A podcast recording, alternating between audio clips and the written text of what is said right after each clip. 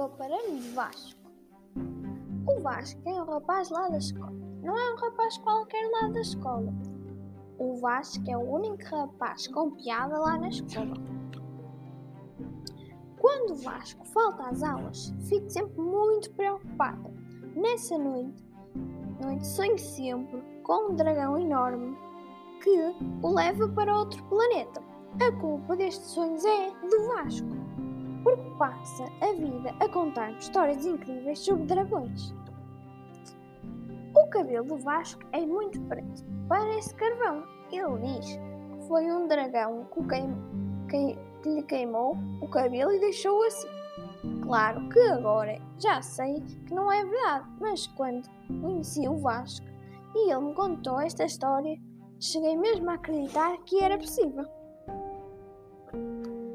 O Vasco anda sempre de sapatilhas e jura a pé juntos que nunca usará outro tipo de calçado. A explicação que o Vasco dá é simples e óbvia, como todas as explicações que o Vasco dá. Se um dragão o perseguir e ele não estiver de sapatilhas, como é que vai conseguir fugir?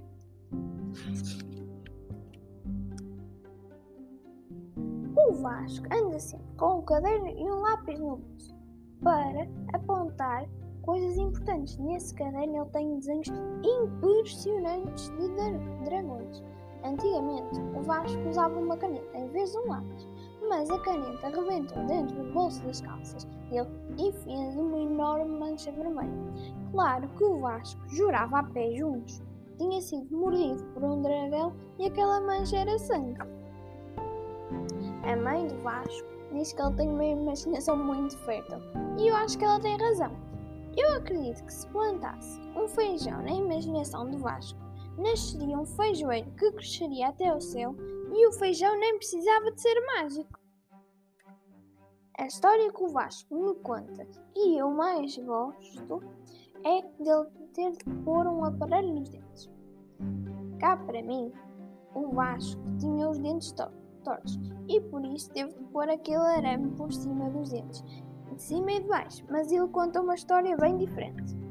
O Vasco conta-me que havia um dragão que o visitava todas as noites, que lhe batia à janela até ele acordar. Ele diz que o dragão era horrível, com uma crista, como a de um galo, com umas patas como as dos ursos e com asas como uma, como uma mosca gigante, dois olhos enormes, duas orelhas minúsculas e uma boca sem dentes.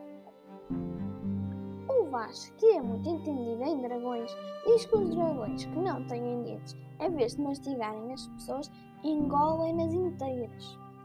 Ele diz que eles têm um líquido no estômago que dissolve pre as presas. É nojento, não achas? Por causa desse dragão, o Vasco diz que teve de inventar uma forma de assustá-lo de tal maneira que que fizesse com que ele nunca mais voltasse. O Vasco diz que foi por isso que pôs o aparelho e depois de ir às, de se rir à janela na primeira noite que usou, ele nunca mais voltou. A verdade é que o Vasco andava com umas orelhas enormes e mal disposto. De repente as orelhas desapareceram e o Vasco voltou ao normal.